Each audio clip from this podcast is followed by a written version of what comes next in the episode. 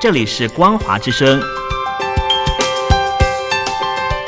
听众朋友，从现在开始，请您一起来关心最近发生的新闻事件。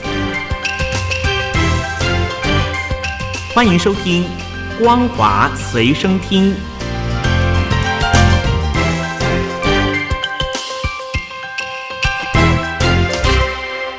听众朋友，你好，我是嘉玲，欢迎收听《光华随身听》。我们来关心最近发生的新闻。中国国家主席习近平十一月二十八日到十二月二日到上海考察，强调上海要建设五大中心，全面深化改革开放，在推进中国式现代化中发挥龙头带动作用。不过，习近平空谈改革开放，而非思想和意识形态的活泼多元化。五大中心被讥视口号治国，甚至是五大空心。中港股市也不买单，过去几个交易日持续下挫。习近平自二零二零年以来首次视察上海，恰逢上海自贸区成立十周年。有分析认为，习近平在本月初中国国际进口博览会闭幕后不久视察上海，显示他打算恢复中国经济成长的意图。习近平宣称，上海作为中国改革开放的前沿阵地和深度链接全球的国际大都会，要在更高起点上全面深化改革开放。增强发展动力和竞争力。不过，习近平高谈改革开放，并非思想和意识形态的活泼多元化，反而强调要巩固马克思主义在意识形态领域的指导地位，还要传承弘扬红色文化。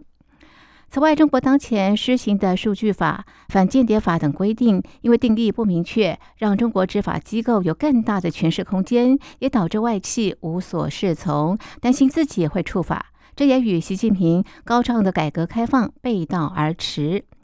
由于投资人不看好习近平改革开放能够落实，截至十二月一日的过去五个交易日，沪深三百指数下跌百分之一点五，香港恒生指数大跌百分之五。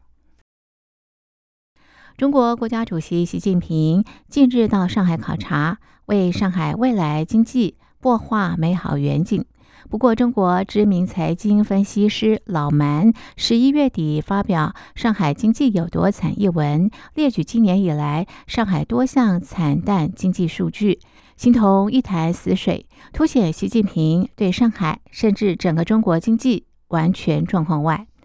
该文指出，今年截至九月底，中国非银行类金融机构的存款规模是二十四点二三兆人民币，仅比二零二二年底的二十四点零四兆成长百分之零点八。这种微弱的增幅显示，金融市场的流动性正在剧烈萎缩。原因只有一个，那就是被地方债的化债工程抽干净了。上证综合指数因此一直在三千点的位置苦苦挣扎。今年地方债的还款压力已经抽干了金融市场的流动性，明年恐怕更加惨烈。非银金融机构手里的现金储备一定会大幅萎缩，所以金融市场不会有任何做多的机会。在这样的背景之下。作为全国金融中心的上海首当其冲。今年截至九月底，上海非银金融机构存款增幅只有百分之零点一，连全国百分之零点八的微弱增幅都比不上。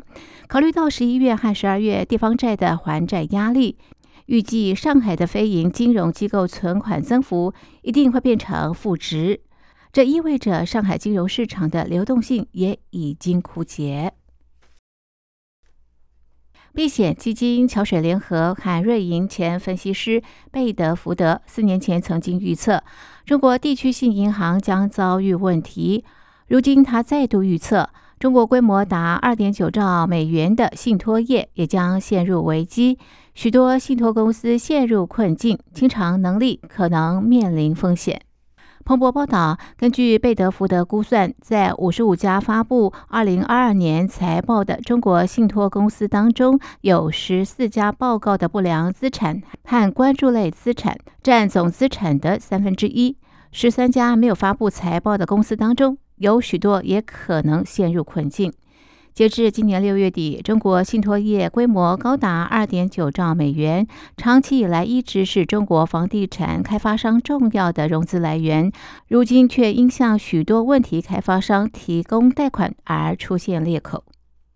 目前，中国官方已经对中植系所属的货币管理业务立案调查，中植集团也坦承严重资不抵债，财务缺口达三百六十四亿美元。香港高等法院四日将中国恒大集团的清算聆讯延后到明年一月二十九日举行，让这个全球负债最大的开发商再度获得与债权人达成重组协议的机会。在该裁决出炉之后，恒大股价一度飙涨百分之二十二，最后收涨百分之九，报零点二六港元，仍是低于一港元的水饺股。纽约时报报道，清算恒大一度是不可想象的事。过去二十年来，恒大一直是中国房市融景的典范。它是中国最成功的企业之一，也是推动中国三分之一经济增长的房地产支柱。但是，长期过度扩张导致其财务岌岌可危。到二零二一年违约时，恒大的欠款已经超过三千亿美元。恒大违约让中国房地产市场陷入危机，导致其他开发商处境艰难。许多中国家庭对房市前景感到失望。住房是大多数家庭的主要财富构成。随着近几个月恒大财务状况恶化，投资人对于拿回资金的期望也越来越低。此外，无数提前支付房款却未能够交屋的购房者，大批被拖欠工资的建筑工人和销售人员，以及曾经贷款给恒大的中国各银行，也未能取得恒大任何交代。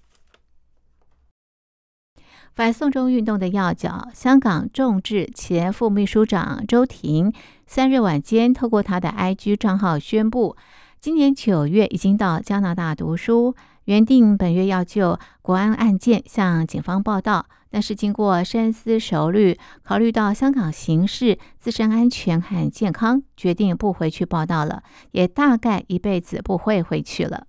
他这项决定形同宣布放弃保释安排，选择流亡加拿大。日本东京电视台播出周庭的专访，对于是否会在海外参与推动香港民主运动，他表示会尽所能让大家关心香港。被问到是否会申请政治庇护，他表示我还没有想清楚。周庭曾经在反送中运动期间在日本召开记者会。呼吁外界关注香港。周庭二零一九年参与反送中运动，遭到判刑十个月。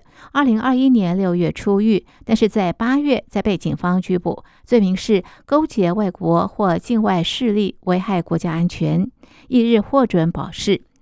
今年九月，他获准前往加拿大读书，但是必须在本月底返回香港报道。不过他已经表态不会回到香港。周婷回忆监禁期间的恐惧，到出狱前一晚仍被无法出狱的想象和恐怖包围，也总是想起被锁上手铐、脱光衣服被检查等情景。直言，二零二一年六月离开监狱，但是心中恐惧和不安却丝毫没有消失。提及保释条件，周婷表示，他仍需遵守国安法的担保条件，定期报道。但是每次报道，他都担心会随时再被拘捕，再用某个罪名把他带走。而他除了大哭、崩溃、颤抖，什么也做不了。经历一切，他已经罹患创伤后压力症候群和忧郁症，身心非常不稳定。他不解，如此强大国家，要将争取民主的人送进监牢，限制自由，这何尝不是一种脆弱呢？感谢您收听本节的光华随身听，我们下次见。